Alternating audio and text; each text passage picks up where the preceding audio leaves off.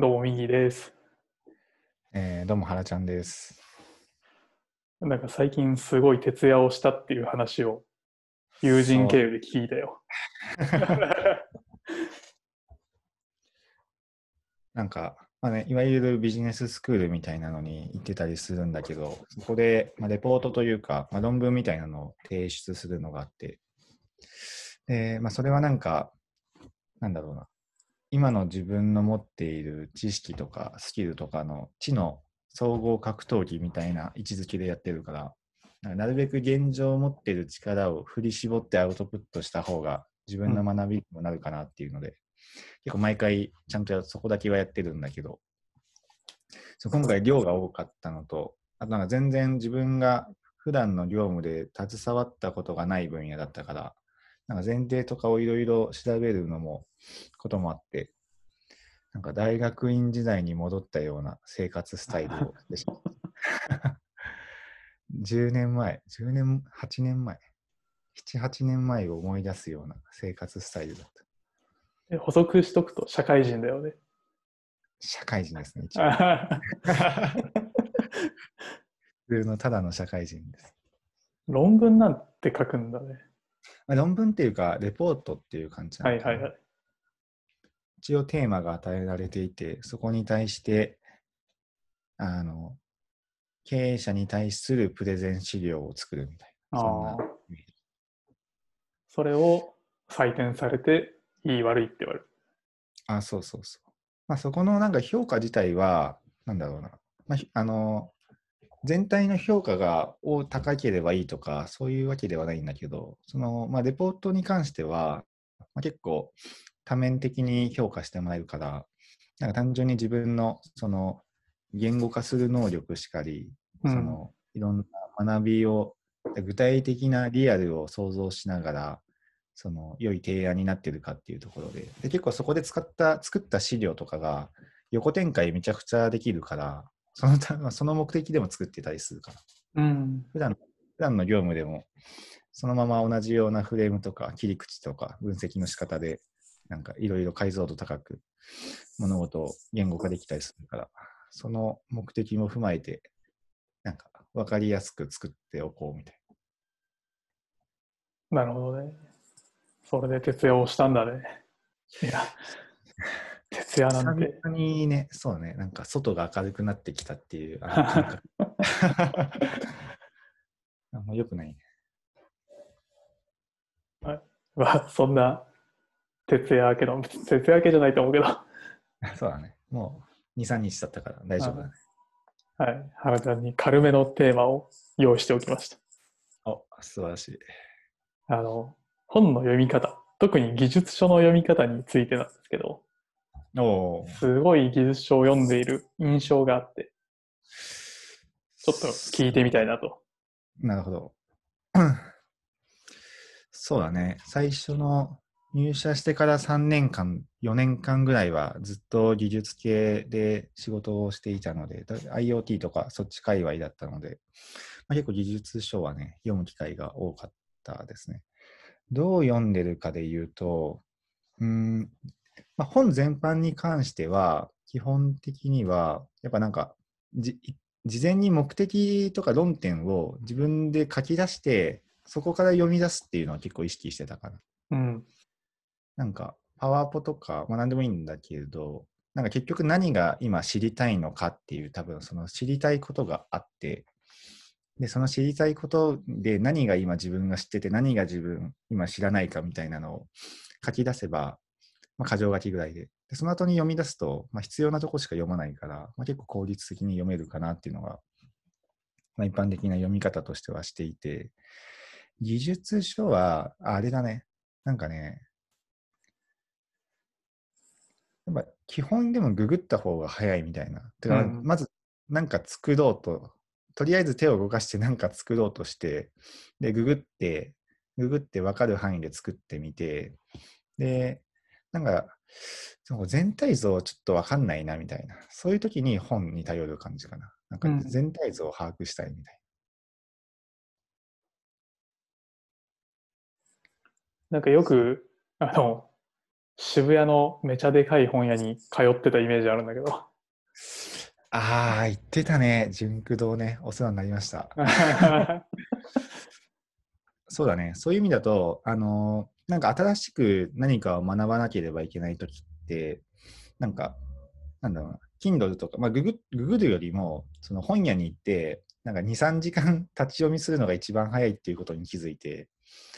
なんか新しく、なフロントエンドとかでまだ使ったことないフレームワークとかを、なんかちょっと勉強しようってなったときには、もうそれに関する書籍を5、6冊手に持って、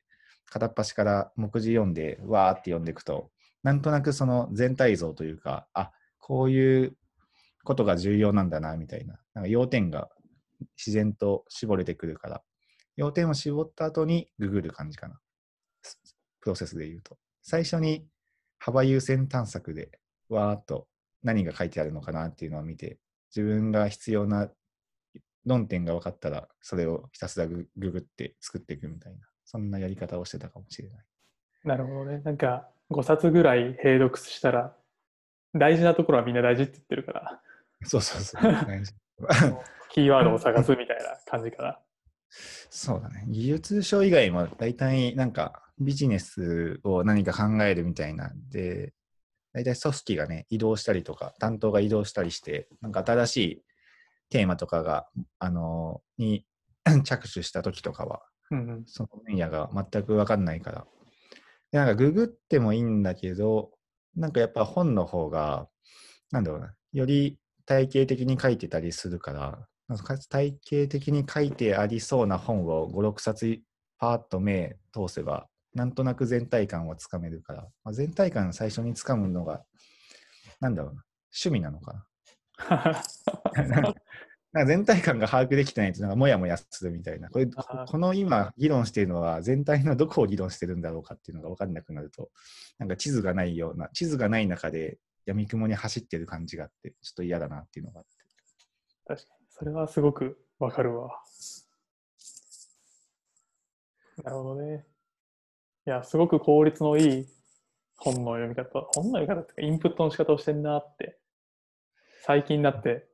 よく思いますよ、原ちゃんは。いやー、あと、でもなんか、本に費やした金額とか考えてみると、なかなか笑えてくるよ。特に、あの、純駆堂とかに行ってた頃は、なんだろうな、もうそこで 読み読み切るから、逆にあんま買わないみたいなことが多かったんですけど、まあ最近全部 Kindle で買っちゃうから、そうするともう、なんだろうな、パッと見て、あ、これ多分必要だなって思ったら、もうポチってしまうみたいな、そういう習慣になってしまって、はいはい。で、まあ、技術書とかはそんな買わないんだけど、なんだろうな、あの、まあ、コロナに入って、まあ、比較的少し時間も取れたから、なんかあんま自分が今まで接してこなかった、その自然科学以外の分野うん。も、なんかいろいろ興味持って、なんか単純に自分の知的好奇心を満たすために読んでたりしたんだけど、なんかそういうのはなんか、そういうのに詳しい友達から、これいいよって言われたら、とりあえずポチるみたいな。うんうんでひたすら積んどくが溜まっていって、長期休暇で一気に消化するみたいな。はいはいそんなことしてた。ビル・ゲイツみたいなことしてた。あれなんか、この前の夏休みにミディもなんか、そんなことするとか言ってなかった？ああ、確かに。休みを、長期休暇を取って、1週間ぐらい、うん。本を15、6冊ぐらい抱えて、ホテルに泊まってみたいな。完全にビル・ゲイツ。それは何？どういう本を手に取ってたの？その時は。その時は、なんかちょっと熱くて、読みたいけど読めてない本みたいなのが多くて、なんかあの、ピクサーのうん。うん。伝記だったりとか、あの、はいツイッターの創造記だったりとか、うん。そういうサービスの創業の話とか、まあ、今やってるデータ分析に関わる、ちょっと重ためだなって思ってた本とか、うん。そういうのを読んでたかな。なんか、若手、若手というか、まあ、我々もそんなにおじさんではないのかも、おじさんなのか。入社当初と今とで、なんかその本の読み方とか、なんかコンテンツ含め、読み方や読んでいる内容とかで、なんか変わったりしたこととかあった？すごいあるね。なんか大学生の時とかは時間がすごくあって、うん。その、まあ、小説しかり、新書しかり、あの、全部、なんか頭からお尻まで読むことを美徳としてたんですよ。ああ、素晴らしい。で、それで、なんか気づいたら何百冊読んでますみたいなのが、なんかテンション高い要因だったんですけど、徐々によ読む時間がなくなってきて、うん。だからまあ今これ知らなくてもいいなみたいなのが結構出てきて、うん。でそういう読み方を徐々にやめちゃったかなとは思ってて、確かに。あとちょっと小金はあるので、その 生活に困らないぐらいのお金はあるので、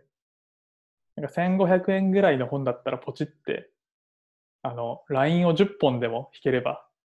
うん。それはすごく得るものがあったなと思って、すごく納得できるようになったのは、大きな変化かなって。ああ、確かに。そうだね。学生時代とか結構ね、取捨選択してた記憶が。お金ないからね。そうね、お金。そうか。え、なんかその本を、なんだ読んだ後に、その、なんだろうな、読み、読んでいる最中とか、読んだ後とかに、なんか気をつけてたりすることってあったりする？いいもう業務で使う前提で読んでたようなものは、もうなんかそのまま LINE 引いてたところを、あの、どう活用するかっていうのを、まあ明日から試すみたいなことはやってたのうん、と、素晴らしい。なんかそれ以外の本でも、これは良かったなと思ったら、とりあえず人に勧める。あ すると、なんでいいのって聞かれるから、あ、こうなんだよっていうと、なんかとりあえずちっちゃくアウトプットできるから、うん。なんかそこは気をつけてたかな。そうだね。なんか、自分なりに言語化することは結構重要だったりするよね。やっぱうんうん。あとなんか最近、Kindle のウェブ版で、うん。あの LINE を引いてるところが見れることを知って、うん。なんかそれすごいコピペが簡単だから、うん。なんかそういうののすごくあの刺さってたものを Notion とかに移して、うん。移動時間で暇な時に見返したりするしてるかな。ああ、いいね。確かに。なんかだんだんね、あれだよね。普通の紙の本の読み方から、このデジタルでの本の読み方で、なんか、日に日に高機能になって、うんより要約されていってみたいな。なんか逆に、その、なんだろうな、その、本の一冊の頭から最後までを、もう、ちゃんと読み切るみたいな読み方が、最近少し少なくなっちゃったなっていうのがあって、うんもったいないなって思いながらね。もったいないなというか、なんかそういう楽しみ方もしたいなって思いながら、なかなかできてなかったです。確かに。なんかね、知ってない分野だとそういうのができるのかなと思ってて、うん、そうだね。知ってる分野だと、あ、これも知ってるな、あれも知ってるな、もういいやみたいな 感じになるから、それこそ歴史のやつとか、あの、はしょるとよくわかんなくなるから、歴史はね、なんかマクニールだったかな。マクニールの世界史のね、本を推奨されて、はいはい。頭から最後まで。最初のその人類の 人が地上に発生してから第二次世界大戦後のところまでをなんか全体感を持って語ってるやつがあって、へえ。まあ、でもあくまでもそれもね歴史なんてなんか100人いたら100人の歴史観があったりするような気もするから、あくまでも一つのワールドみたいなタイトルもそんな感じだったのマクレニールの世界史講義。そうそうへうん そういう人文系を大学時代に専攻してた優秀な同期が、まあ、あの、初心者向けにはおすすめだよ、みたいうんうん。なるほど。その後にササピエンス全史と、おお、出た。あの、10病原菌鉄とか、そういう系を推奨されてためちゃめちゃ教養書だね。な。あの最近、あれだな、なんか、イノベーターズっていう本を購入したんだけど、うんうん。まだ 全部読み切れてないんだけど、あの、なんだろう、まあ、いわゆるそういうスティーブ・ジョブズじゃないけど、なんかそのデジタルを、デジタル革命史、デジタル革命の歴史が詰まっている本みたいなので、最初のプログラミングが生まれたところから、この今に至るまでを、まあ、いろんな、まあ、歴史的な形で、時系列的な形で、まあ、電気みたいな感じなのかな。うん。誰がどんな思いで、どんな発想で何を、何を生み出そうとしてたのかみたいなのが、あ時系列でまとまっていたりしていて、面白いなって思いながら読んでいて、で、やっぱそこで結構キーメッセージとして出てたのが、やっぱこのデジタル革命において必要なそのスキルというか知識みたいな発想の観点で、自然科学と人文科学の両立みたいな、交わる点がイノベーションだみたいな、まあ、よく言われるような話かもしれないけど、うん。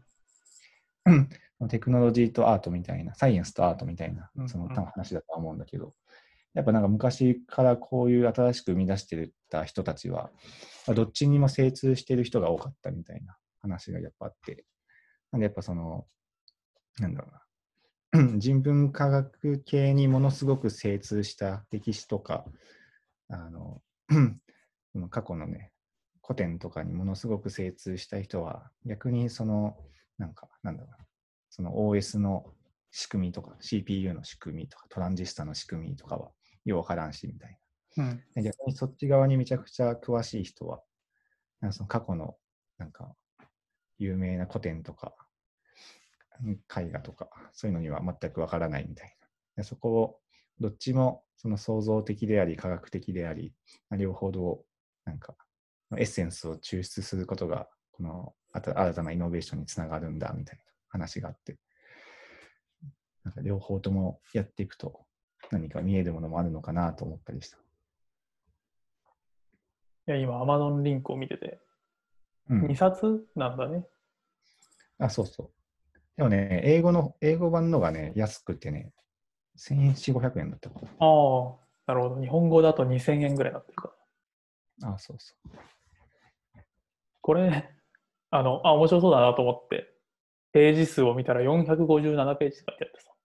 あってさ。こういうのは上から下まで全部読んでるの？こういうのは、そうだね。あ、まあ、一番最初はね、まだ俺、言うても目次読んで、パッと目についたのが、その自然科学と人文科学あたりの議論があって、そこを見てみて、あ、なるほどなっていうのがあって、あの、年末年始の、あの、息抜きにでも読もうかなと思って、ああ、英語の勉強も兼ねて、課題図書だ。課題図書。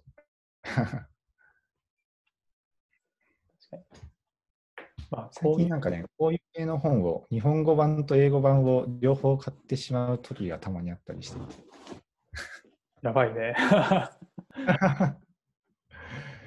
やばいよね。やっぱ日本語の方が読みやすいは読みやすい。うーん、さすがに、あ、でも、うん、そうだね。さすがにまだ自分の英語力レベルだと、まあ、読む普通にね読み、読むのはできたりするけど、なんかやっぱ、日本語ってなんだろうな。やっぱ各言語だなって思って、うん。あの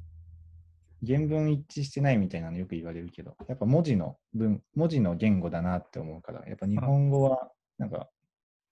読むの方、読むと、日本語として読むと、よりその、なんだ解釈の幅が、まあ、この多分その翻訳か、翻訳している人のセンスにものすごく依存するから、あれなんだ。日本語として自分で言語化しないとなかなか腑に落ちなかったりするんだけど、まあ、でもこの本はね、あくまでも電気とかストーリーだから、むしろ英語の方がよりなんか詳細を述べられていていいのかもしれないなと思って、あの紹介してくれた人も、あの英語で読んだ方がよりストーリーとか細部が見れて面白いよって言われたから、あ、そうなんだと思って買おうと。なるほどね。いやーでもちょっと話ずれるけど、翻訳されている文章読みづらい問題あるよね。うん。特に技技術書系ね。うん。なんか、頭、ものすごく頭のいい人が書いた本を、ものすごく頭のいい人が訳したんだと思うんだけど、ちょっと我々には、あの、理解が少し及ばなかったりするやつが。とは単純にね、雑雑な訳し方とかもね、あったりするよね。あるね。オライリーは結構そういうの多いからね。話半分に見ないと。いやもう英語で読めって言ってるのかもしれない。確かに。エンジニアたるものや英語で読めよって、そういうメッセージなのかもしれないなと思いながらデータサイエンス系は英語で読んだ方が、てかもうほとんどコー,、コードだから、た。確かに。そっちの方が分かりいいとかは、あの、かつてあったなって思って。確かに。